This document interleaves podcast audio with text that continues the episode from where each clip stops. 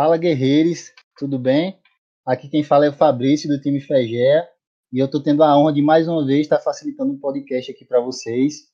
E hoje, como participantes, nós temos a Mica aí representando a Consulte e o Ariel representando a Ponte Júlia.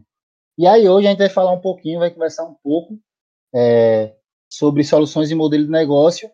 E para falar um pouco sobre isso, a gente tem um convidado super especial, que é o Vitor. E aí, Vitor, você pode se apresentar aí para o pessoal. Olá, pessoal, tudo bem? É, primeiramente, agradecer aí, né, ao movimento Empresa Júnior, FEGE, é, pelo convite. E é sempre uma maior disposição que a gente tem para fazer, bater um papo com vocês, trocar ideia, né?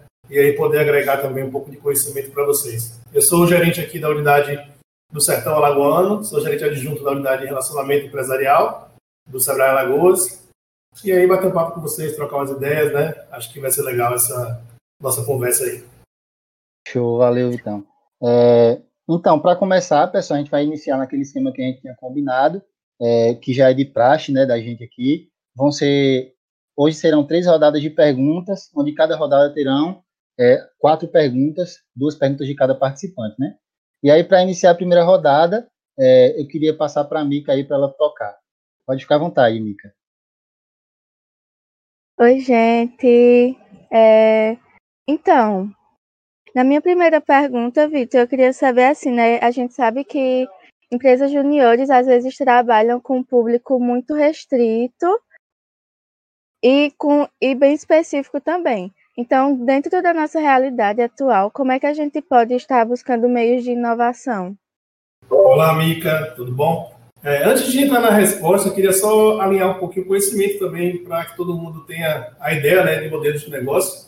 Na verdade, isso é a estrutura total de uma empresa, né? Como é que ela funciona? Você vê a completude de uma organização, as áreas, o funcionamento como é que funciona é, a interrelação dessas áreas, né? Então, acho que é importante vocês terem ideia do que é o modelo de negócio. E aí, já respondendo a pergunta de vocês, é, eu não acho assim que seja tão restritivo o público de vocês, né?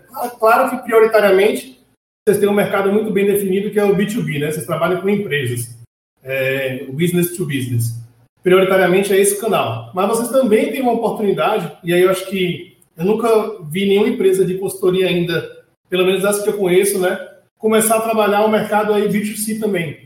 Porque vocês têm um cenário aí, é, eu chamo até de, pode ser até aquela estratégia do Oceano Azul, né, como ninguém trabalha muito ainda hoje, os profissionais liberais, que estão precisando empreender agora, né, seja lá um arquiteto, um dentista, vários desses que trabalham individualmente, que eles podem também vinha querer empreender. Eu lembro que na última feira do empreendedor, que eu trabalhei atuando com, fazendo consultoria, né? Eu lembro que eu atendia muito mais profissionais liberais querendo empreender até do que empresas. Então, eu despertei ali naquele momento uma tendência, né? Eu percebi uma tendência que estava acontecendo muito, que é o crescimento desse mercado aí.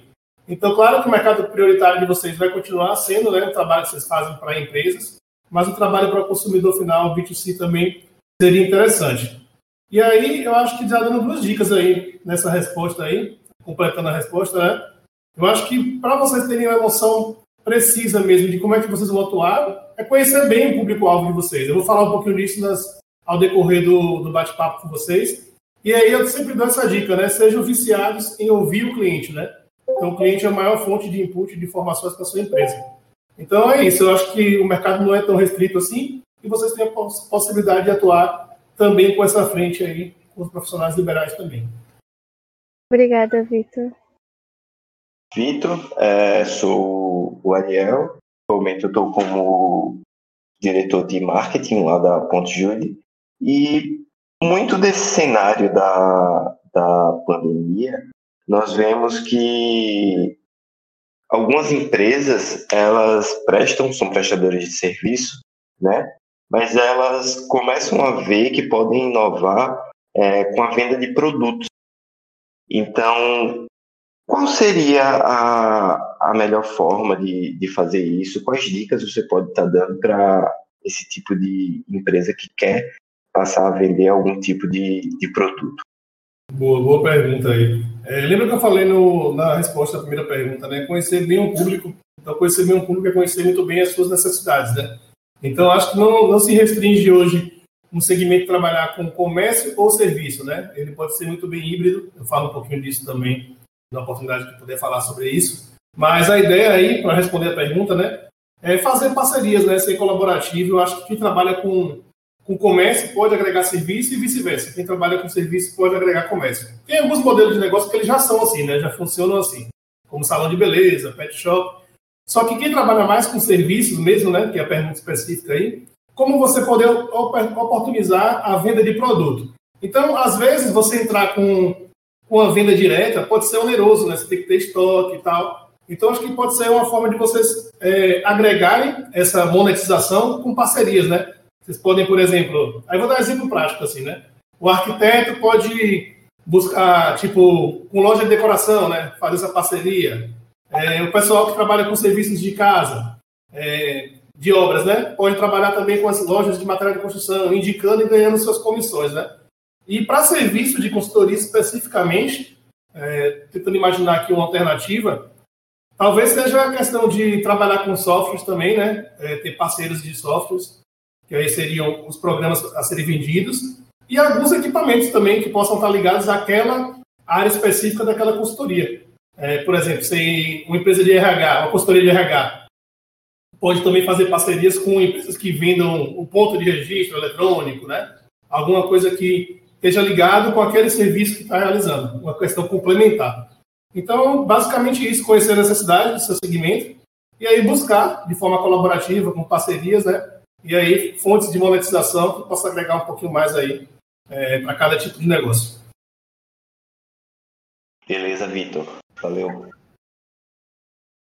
É assim, bem alinhada na pergunta do Ariel, Victor. É, eu queria saber assim, quais estratégias a gente pode, pode utilizar para decidir entre implementar novos serviços à nossa carta, ao nosso portfólio, ou, ou adaptar o que nós já temos. Qual seria assim a melhor opção na sua visão? Bom, muito boa pergunta. É, eu acho que para vocês serem mais competitivos com o que você já tem no portfólio, vocês têm que. Tem duas, tem duas frentes aí. Eu vou dividir a resposta em dois momentos, né? Momento de vocês serem mais competitivos com o que vocês já têm e buscar também é, algumas alternativas, né?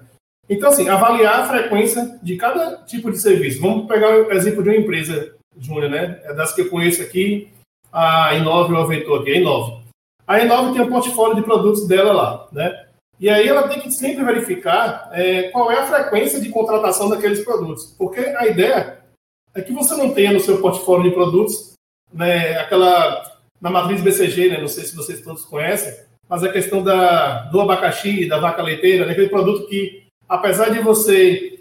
A, a vaca leiteira, por exemplo, apesar de você vender bem ele, você sabe que a tendência de mercado é que ele vai diminuir. Então, a tendência de, de estagnação, né? E o abacaxi é aquele que nem tem interesse de mercado, nem vocês vendem muito. É aquele produto que fica lá dentro do portfólio de vocês, só para compor o portfólio e sem deixar vocês terem direcionamento, né? Então, acho que é muito legal vocês sempre, sempre estarem avaliando a frequência de uso de cada solução de vocês, é, para que vocês possam ter maior expertise naquilo que mais sai e possam prospectar melhor esse produto aí. Então, ter um portfólio enxuto se torna mais competitivo, né? Mas aí eu sempre digo que nunca pode deixar de ter também a questão da customização, né? da personalização. Lembra que eu falei da questão de conhecer a necessidade dos clientes? Pode ser que o cliente de vocês não tenha, é, não esteja contemplado no portfólio de serviços de vocês. Então aí vocês podem sim customizar. Só que isso aí entra uma questão também um pouquinho, eu falo depois é, sobre custo, né? Isso entra mais horas de trabalho quando você vai personalizar também. Então eu acho que é isso, estudar o portfólio bem, né? Estudar o mercado, estudar não só o mercado, o nível de contratação dos seus clientes, mas também o nível de contratação das outras empresas, né? Fazer muito bem é, com outras empresas da, daqui também do estado, de fora do estado, para ver o que é que está sendo mais consumido. E aí eu acho que uma alternativa legal é vocês utilizarem também aqueles serviços do Freemium e do Premium, né? Vocês podem fazer os serviços mais, mais básicos, gratuitos, rápidos, né? Para vocês captarem os clientes e aí depois entra com a versão é, do produto, do serviço, no caso, mais aprofundado, né? Então, mais ou menos isso. E para criar produtos novos, é identificar, identificar gargalos, né? Necessidades dos seus clientes. É, então, é aquela questão que eu falei, né? Sejam viciados em ouvir o cliente. Ouçam as dores dele, ouçam o tempo todo o cliente, porque daí vai surgir, sim, alternativas né, de soluções, serviços novos para vocês ofertarem para eles. Nesse caso, Vitor, para empresas que são prestadores de serviço, quais são os principais pontos que a gente pode estar analisando em um, em um modelo de negócio? Bom, qualquer modelo de negócio, né, a principal questão que vocês vão ter que sempre se preocupar, qualquer empreendedor quando vai abrir negócio, é se preocupar com a proposta de valor, né, que ele vai estar oferecendo. Proposta de valor é aquilo que você vai é, surpreender seu cliente, o que é que você vai entregar ao seu cliente para que ele entenda o que o seu negócio quis passar para ele. Então, assim, primeiro ponto que eu falei lá, definição de público certo. Porque se você vender ah, algum serviço ou um produto para o público que não é o certo, mesmo que você tenha feito seu serviço da melhor forma possível, pode ser que ele não tenha a percepção de valor daquele serviço, né? Eu sempre costumo brincar um pouquinho sobre o casamento perfeito, né? Você tem que ter o produto certo, o serviço certo, para o mercado certo, para o cliente certo. Não adianta eu ter o melhor produto se o cliente não for o cliente ideal para aquele produto. Não adianta eu ter o melhor mercado possível, os melhores clientes, se meu produto não está adequado para aquele mercado. E aí, vou trazer um exemplo prático para vocês hoje, por exemplo. A, a, o produto que mais vende no mundo é Coca-Cola. Né? A Coca-Cola surgiu lá é, há muitos anos atrás. Vocês acham que se hoje ninguém consumisse refrigerante né, no mundo, não tivesse descoberto ainda, e a Coca-Cola fosse entrar hoje no mercado, com a tendência hoje de alimentação saudável, preocupação com a saúde, vocês acham que ele ia ter uma penetração de mercado forte? Chegariam a ser o produto mais vendido? Eu acredito que não. Né? Eles, claro que poderiam, com o marketing que eles fazem muito bem, é, a proposta de valor que eles passam, eles poderiam até entrar no mercado, mas certamente não seriam a empresa líder de produto no, a nível mundial. Né? E aí, sempre se basear, é, quem trabalha com serviço tem que se preocupar muito com a questão do custo. Né? Lembra, que eu, lembra que eu falei antes da personalização, né? Quando você customiza, você aumenta muito o seu custo. Mas se você padronizar é, algum serviço, você vai buscar diminuir. Então, a mensuração para quem trabalha com serviço é algo um pouco difícil. É, tem que ter muito esse cuidado é, no nível de entrega, de participação de cada membro da sua equipe né, dentro daquele produto. Porque se você fizer a proposta que vai demandar muito nível de entrega de vocês, vocês vão estar aumentando muito o custo hora homem de trabalho, né? Então, mais ou menos isso que eu teria para responder para essa questão aí. Show, pessoal. Aí com isso a gente encerra né, a primeira rodada. Vamos para a segunda rodada de perguntas. E aí, mais uma vez, a Mica pode iniciar ela, pode dar play. Então, falando, puxando mais para esse lado da inovação, né? É, inovar no modelo de negócio pode ser um pouco complicado para equipes que não têm esse pensamento, né? Então, como é que a gente pode estimular assim nos próprios membros, é, tanto da Consult ou de outras empresas juniores, para que eles mesmos tragam ideias novas, assim, para a gente aplicar dentro da DJ. Show de bola. Essa pergunta chega me empolga, né? Inovação é a nossa praia aí. Eu trabalho com isso há 10 anos. Eu acho que o que o Murilo Gun fala muito, né? Um professor de criatividade inovação aí, vocês devem conhecer certamente, é que a inovação, ela vem muito das empresas, né? E a criatividade vem muito das pessoas. Então, as pessoas têm que ser criativas para poder que as empresas possam inovar. E aí, eu acho que a gente foi perdendo, né? Eu acho não, né? As pesquisas provam aí a gente foi perdendo muito o nosso poder de criatividade, né? Os adultos é, tem ainda pesquisas dizem que 2% dos adultos apenas são altamente criativos, né? Então, a gente foi perdendo muito ao longo do ano, ao longo da vida da gente, né? Esse poder de criatividade. E aí, acho que o, a instituição que fez a gente perder muito isso foi a instituição escola, né? O modelo de ensino das escolas fez com que a gente perdesse a criatividade, né? aquela questão de você ser provado o tempo todo, né? sem poder impulsionar o erro. Né? Então, acho que incentivar o erro é uma cultura, é, é um. Na verdade, deveria compor a cultura organizacional das empresas que querem ser inovadoras. Porque se você não estimular que as pessoas inovem, é, você vai estar perdendo, vai estar desencorajando elas, né? Se você reprimir muito o erro. Então, reconhecer é, o erro é até importante. Outro dia estava aqui com nossa equipe, né? Uma pessoa da equipe cometeu um erro. E aí me ligou, estava viajando. Eita, cometi um erro. Aí eu fiz, ó, parabéns. Aí ela se surpreendeu assim, né? Ela fez, ó, parabéns porque eu falei, ó, você errou porque você tentou acertar, né? Tentou fazer algo diferente. Se você não tivesse tentado fazer, você ia fazer mais do mesmo e não ia, momento nenhum, ia, ia poder inovar e trazer, agregar para nossa, nossa organização algo novo. E aí eu sempre acho importante reconhecer mesmo o tempo todo, né? essa dica fica legal aí.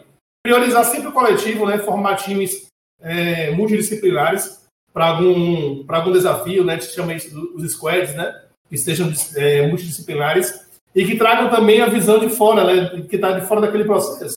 A gente chama de outside, né? que sejam pessoas de fora da equipe que tragam a cultura que não esteja algo que não esteja enraizado ainda. Então é isso, né? Traçar também, vocês trabalham muito bem isso, né? As empresas juntas trabalham muito bem é, metas claras, objetivos claros, é, não poupar elogios, né? Ser transparente, sincero o tempo todo, é, buscar inovar, é, buscar capacitar a equipe de vocês. Se a equipe não está preparada, como é que ela não vai, vai, vai poder inovar, né? E é isso, né? Poder oferecer oportunidades nesse ambiente muito dinâmico que a gente vive, né? Oferecer, sempre estar tá aberto a ouvir ideias. E eu acho que uma coisa legal para terminar essa fala aí, né? Eu acho que é muito legal você ter ideias, né? O tempo todo, você criar iniciativas. Mas as iniciativas têm que ter acabativas, né? Não adianta você criar algo e não terminar. Então tem gente que fica criando, criando, criando algo e sem terminar aquelas iniciativas que vocês criaram. Então, se você buscar mesmo inovar né, no espírito da sua equipe mesmo, da sua empresa, você vai conseguir. Aí tem vários tipos de inovação, né? Vocês devem conhecer bem aí, aí os modelos de inovação, tem a inovação incremental, radical, disruptiva, né? Enfim, mas aí você já deve estar muito por dentro aí. Se quiser, ele também te bate papo mais na parte das perguntas abertas sobre inovação também. Show de bola, Vitor. É, voltando muito à questão do, do modelo de negócio em si, é, você chegou a uma parte que falou da entrega do valor é, para o cliente. E, visto isso, como é que a gente pode analisar na prática que nós estamos entregando valor para o cliente? Pronto, a entrega de valor né, é, de qualquer negócio está muito ligada à criação daquilo, né, como você vai entregar e como você vai capturar. É, capturar e oferecer o valor para o seu cliente, né, capturar a percepção de valor dele e oferecer o valor para que ele tenha o valor percebido da sua empresa. É, então, o cliente então a ideia é sempre o cliente responder se está entregando valor. Porque você pode estar tá achando que de, dentro, de fora para dentro está tudo ótimo, né? Sua empresa está fluindo, está entregando valor. Sim, mas o seu cliente está dizendo a você que está entregando valor.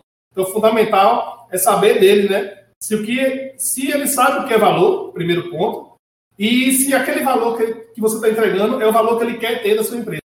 Então, essa questão é muito, muito importante. E aí volta naquela questão que eu respondi. Tem que entregar valor ao cliente certo a gente tem que começar a parar de pensar que todo mundo é cliente da gente. Porque senão você pode ter um modelo de negócio todo redondinho, poder entregar valor, você poderia entregar valor no seu serviço, mas o cliente não é o cliente ideal para o seu serviço. E aí fica muito difícil você conseguir entregar valor para alguém que não espera aquilo da sua empresa. Né? Então tem que buscar muito ter o público definido, né? E ter a proposta de valor muito bem definida e ouvir sempre o que o cliente quer, o que o cliente espera da sua empresa, do serviço que você vai oferecer para aquele cliente. Achei muito legal assim, essa parte de entregar valor ao cliente certo. É, e aí, pensando quando as empresas já têm um modelo de negócio bem definido, é possível em algum momento esse modelo de negócio não se encaixar mais com a realidade da empresa e quais pontos a gente pode observar para diagnosticar essas situações? Com certeza, é possível e mais possível ainda no cenário que a gente está convivendo hoje, né? Então, é, vocês devem conhecer o Silvio Meira, né, que é um referência aí, gurus da inovação aí a nível Brasil, pernambucano, né, orgulho do nosso Nordeste aí. Ele fala, eu vi outro dia uma fala dele, né, ouço tudo que eu posso ouvir dele, que sempre agrega bastante conhecimento, e ele estava falando, só existem dois caminhos, né? É, o caminho daquele empresário tradicional, que vai querer viver aquele modelo de negócio dele anterior, ele achando que vai voltar o normal antigo, né, o normal anterior, e o caminho do, do novo modelo, né, do modelo que todo mundo está se adaptando a essa nova realidade, novos comportamentos do consumidor. E vocês acham que aquele primeiro caminho que eu falei, ele vai voltar? Não vai voltar mais, né? Não tem mais como voltar o que era antes da pandemia. Então esse novo normal aí só vai se perpetuar as empresas que continuarem buscando se adaptar. Né? Hoje poder da adaptabilidade é, é uma das características mais importantes para qualquer modelo de negócio. E assim, com certeza, é, tem tudo para poder sim se adaptar, né? Os modelos de negócios aí. Boa, Vitor. É, nesse caso, com a pandemia, negócios ficaram bastante abalados, né, economicamente. Pensando nisso, como é que uma empresa ela pode estar tá alterando o seu segmento aí para estar sobrevivendo a essa nova era, vamos dizer assim, sem perder muito da sua essência, do que ela faz? Pronto, eu acho que essa questão de. Muito legal essa pergunta ter sido formulada logo para completar a pergunta anterior, né? É, aí também tem duas opções, né? É, que é você o quê? Alterar o modelo de negócio e correr o risco, primeira, primeira opção. E a segunda, você não alterar e acabar fechando, não acabar se adaptando à nova realidade. Né? Então, acho que só, essas duas opções são entre aspas, né? Porque a primeira opção, no caso da resposta anterior, é a opção que vai fechar o negócio. A segunda opção, que no caso não alterar e fechar, é a mesma coisa, né? Então, acaba que os dois caminhos que existem, só um caminho ele possibilita que as empresas continuem sendo competitivas. Então, ok, utilizar muito bem a sua marca, né? Por mais que você tenha é, criar um serviço novo, um produto novo, se você tiver uma marca bem construída, bem consolidada, e aquele produto ou serviço não destoar a qualidade do produto que você entregava anteriormente, esse risco vai estar diminuindo, né? Vai estar sendo minimizado. Então é isso, buscar alterar, né? Se adaptar. É, não deve temer isso, porque isso é uma realidade. Eu tenho vários exemplos aqui de clientes que estão se adaptando, né, criando até linha de produtos diferentes do que eles já vendiam, e aí sem correr o risco de, sem ficar com receio, né, de que sua imagem seja desgastada com isso.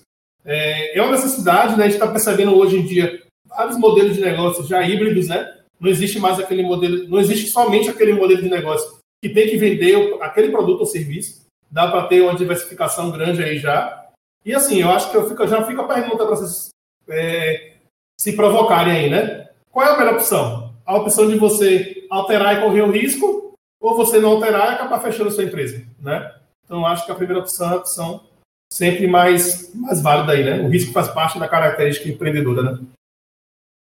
É, com isso a gente encerra né, a segunda rodada e eu fazendo aquele mesmo esquema. Caso vocês tenham alguma dúvida em relação a tudo que o Vitor comentou aí, né? É, vocês podem tirar e eu, eu dou direito aí a uma dúvida por pessoa, caso vocês tenham. Caso vocês não tenham, a gente pode iniciar a terceira e última rodada de perguntas já. E aí é com vocês. Vocês têm alguma dúvida? Boa, eu tenho uma, Vitor, que é sobre o que você falou sobre a criatividade. Então, que existe algum tipo de metodologia específica, algo que a gente pode estar tá é, estimulando mais diretamente, vamos dizer assim, é, a formação de criatividade de um time? Sim, tem sim. Apesar daquela pesquisa que eu disse, né, de que 2% dos, dos adultos são altamente criativos, todo mundo tem a característica nata de ser criativo, né? Isso precisa ser despertado. E aí sim fazer oficinas de ideação, né? Estimular esses momentos de criatividade fora do, fora, por exemplo, do script do seu negócio. Porque as pessoas vão começar a fazer exercícios, né? Tudo que vem com exercício é, se torna uma prática mais fácil de ser assimilada. E aí eu acho que, por exemplo, aquele curso que o Murilo Gun fez agora, fantástico, né, de criatividade. E aí investir também, se capacitar para ser criativo. Não adianta a gente perder ao longo dos anos, né? O poder de criatividade, como eu já expliquei. E aí, se a gente não voltar a exercitar isso, não tem como chegar assim e dizer, ah, eu vou ser criativo de hora para outra, né? Apesar de que isso está sempre, tá sempre inato a gente, está tá lá adormecido, né? Se a gente movimentar essa questão da criatividade, a gente vai voltar. Claro que cada ser humano tem um grau, né, de potencial criativo, mas dá sim para estimular e todo mundo tem um quê de criatividade. Isso, show. E aí, pessoal, a gente encerrou a segunda rodada, né? E aí a gente vai, vai entrar agora na terceira rodada, terceira e última rodada. E aí, para dar play, eu passo para a Mica novamente eu já reconheci que eu preciso adaptar é, ou mudar o meu modelo de negócio. E aí, quais os, os primeiros pontos ou os pontos essenciais assim que eu preciso observar para que aconteça realmente essa adaptação ou essa mudança? Bom, Mica, muito boa pergunta aí. É, e aí eu acho que, como eu fui respondendo ao longo das outras perguntas, né, várias, várias nuances aí, várias dicas, eu acho que eu vou complementar aí, é, dizendo que a gente tem que conhecer muito o mercado que a gente atua, né? mas muito é muito mesmo, né? Então você vai abrir um, um negócio, qualquer empreendedor que vai abrir, ele tem que conhecer mais do que qualquer pessoa aquele segmento ali, né? Tem que buscar conhecimento o tempo todo, conhecer muito do seu mercado. E aí, é, ponderar sempre, né? Ponderar sempre, é colocar na balança sempre, né? Qualquer decisão que vocês forem tomar. E aí, hoje tem um modelo muito...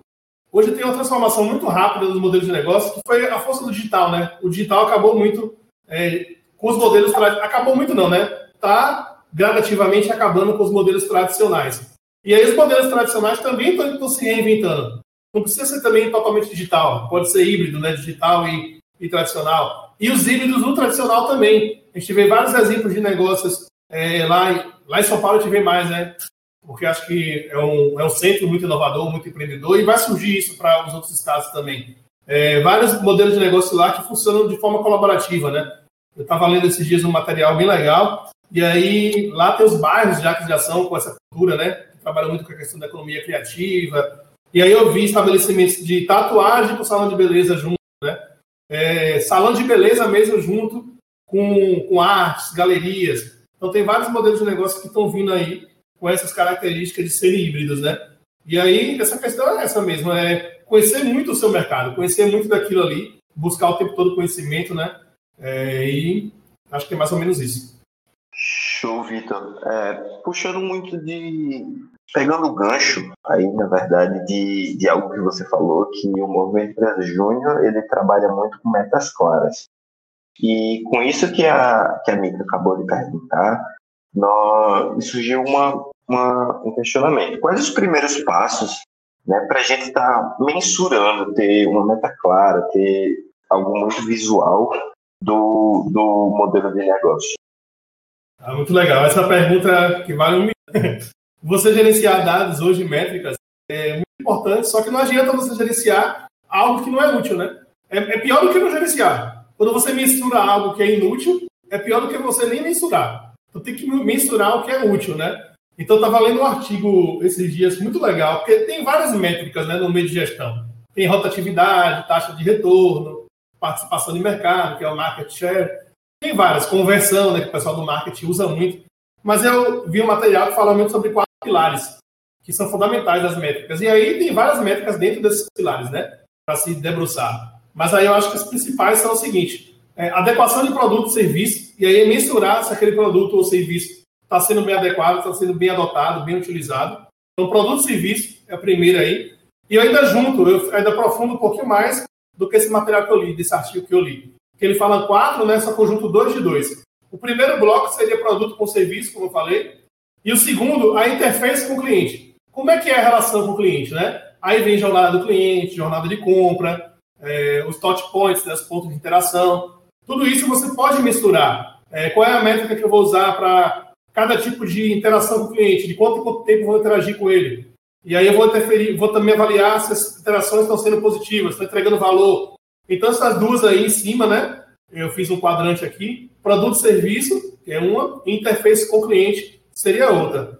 E o segundo bloco tem muito a ver com infraestrutura é, operacional mesmo, né? Porque é muito. Quando você vê um produto no final consolidado no mercado, você acha, cara, eu poderia ter criado aquilo. Só que é tão difícil chegar ao ponto final, a, a entrega de valor final ao cliente, que tem toda uma retaguarda antes, né? Tem toda a estrutura de software, estrutura de TI, tudo isso e muito mais, né? Logística operacional, tudo isso chama-se de gestão da infraestrutura completa aí. E aí você pode mensurar várias dessas é, aspectos aí dentro dessa, desse pilar. Né? E o último pilar, e aí acho que é o mais importante, se não todos é, entre ruína, né? que é o pilar da gestão financeira.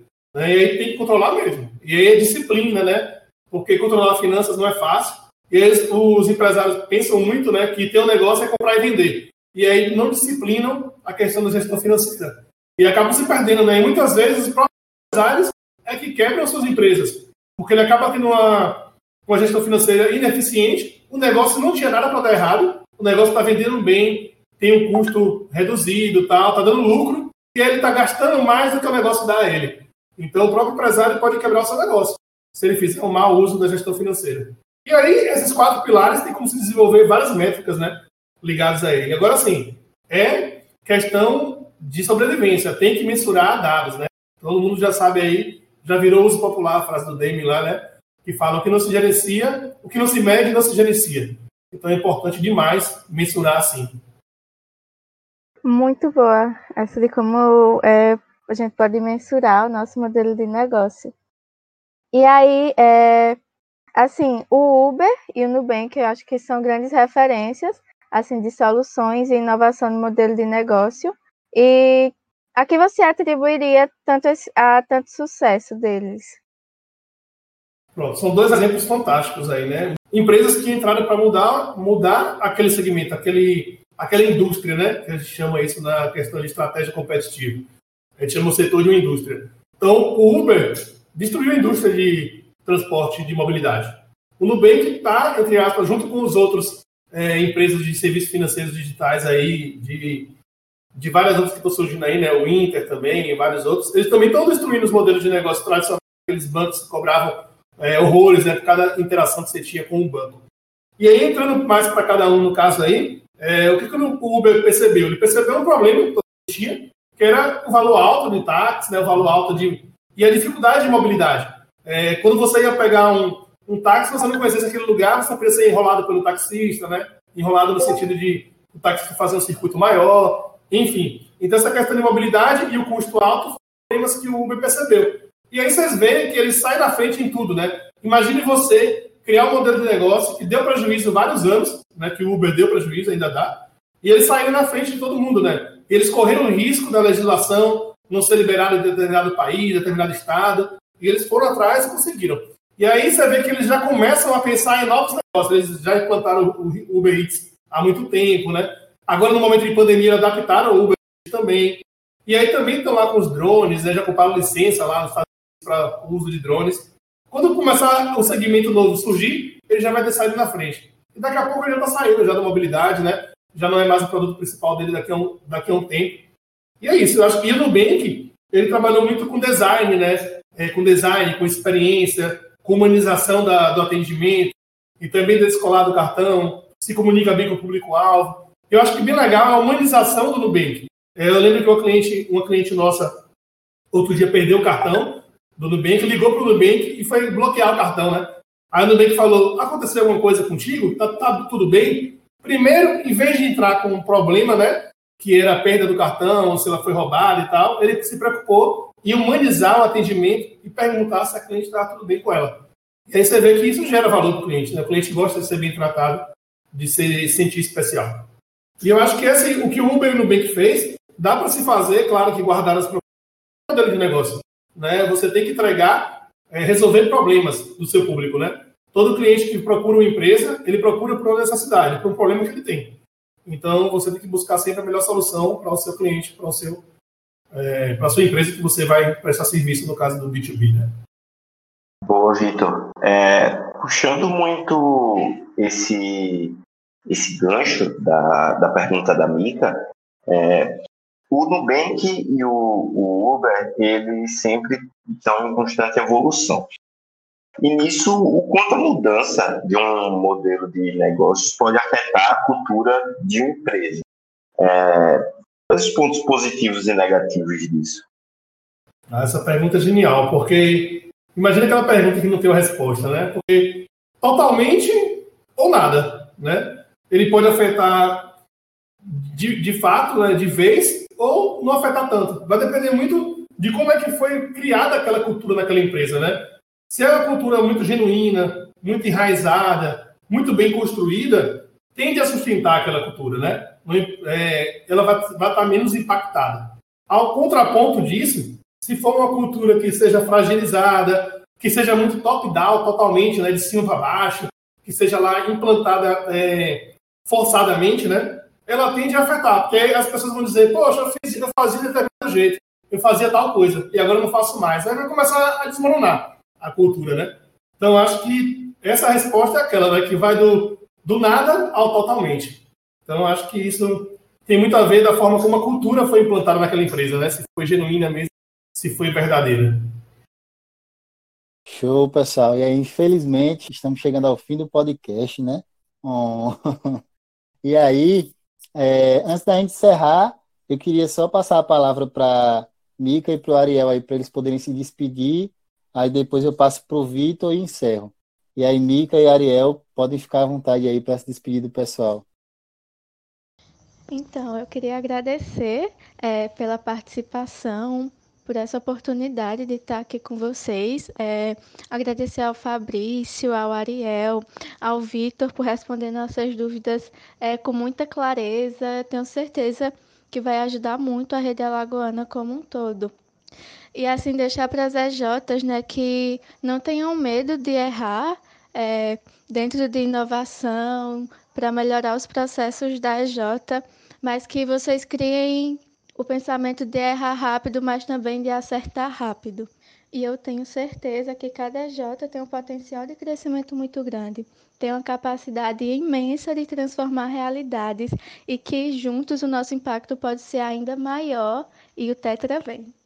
Então, pessoal, eu só tenho a agradecer a participar desse podcast, agradecer ao Fabrício, agradecer ao Vitor agradecer a Mica e uma mensagem que eu tenho para passar para vocês é que não deixem é, de inovar, não deixem de experimentar coisas novas na EJ de vocês, nos negócios de vocês, para continuarmos tendo um avanço na rede alagoana, que o Tetra com certeza vem.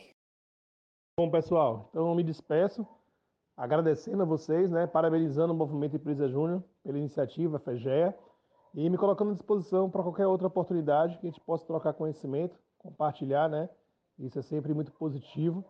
E eu queria desejar uma mensagem final de resiliência aos nossos empresários, a todo ser humano, né, que está passando por esse momento muito difícil, advindo aí da, da pandemia e que a gente possa, quando retomar né, a, o novo normal, a normalidade, a gente possa estar mais hermanados, mais fortificados e que a gente construa uma sociedade ainda melhor. Muito obrigado mais uma vez, sentimento de gratidão total. Chegamos aqui então ao fim de mais um Guerreiros Cast, né? Muito feliz. É, mais uma vez gostaria de agradecer ao Ariel e à Mica. É, tenho certeza que as perguntas que vocês fizeram foram bem pertinentes não só para as EJs de vocês, como para toda a rede alagoana. Tenho certeza que vai agregar muito valor a galera que estiver escutando. É, agradecer mais uma vez ao Vitor, né, gerente da Regional Delmiro Gouveia.